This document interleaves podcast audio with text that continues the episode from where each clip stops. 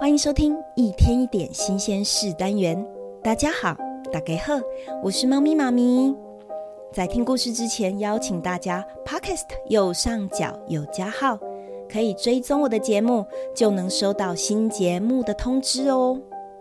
上一集有介绍过全世界最高楼，这一集我要介绍台湾的最高楼，叫做台北一零一。台北一零一位在台北的信义区，它的楼高大约有五百零九点二公尺，它地上有一百零一层，地下有五层，是台湾的第一高楼，也是台湾唯一高度超过五百公尺、楼层超过一百层的建筑物。台北一零一曾经在二零零四年到二零零九年、二零一零年之间，它是世界上的第一高楼。不过后来它被哈利法塔超越之后，它目前是世界的第十一高楼。它的建筑物设计有许多的特点哦，使得它的结构能够抵御环太平洋火山带的地震。台湾时常会有地震，所以设计师就要使用非常特别的设计来抵御这些地震。还有影响台湾的热带气旋气候，像是台风哦。开放给游客观赏的巨型阻尼器就是它的一大特色。此外，一零一还有超高速电梯哟。它能够以每小时六十公里的速度来运行，跟汽车开在一般道路的速度差不多耶。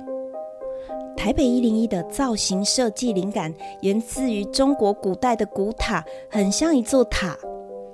一零一大楼也设有观景台。台北一零一的观景台配置两部超高速电梯，上升的速度每分钟可以达。一千公尺左右，相当于时速六十公里。它可以由五楼到八十九楼，只需要花三十七秒。当电梯快速的上升下降的时候，人体会因为压力不平衡而造成耳鸣，所以两部快速电梯都配有恒压控制设备，就是用来减轻搭乘电梯的人的不舒服。猫咪妈咪也教小朋友一个诀窍。如果耳鸣的话，你可以试试看吞口水，就可以减轻它的不舒服喽。猫咪妈咪曾经搭乘台北观光巴士，观光巴士会先绕行台北一圈，你可以在观光巴士上面的敞篷的地方眺望整个游行过的地方，接着它的行程就会来到台北一零一。我们在下面排队之后买票上楼，观景台真的非常的壮观哦！你可以远眺整个台北，但是那个时候我心里会有点怕怕的，因为第一次到这么高的地方，好像有点惧高症哎。不过由上往下看的感觉是非常的新奇又好玩的。所有的车子变得比你的 Tomica 的小车还要小哦，人呐也是变得非常非常的小。你可以找一个角度来拍拍照。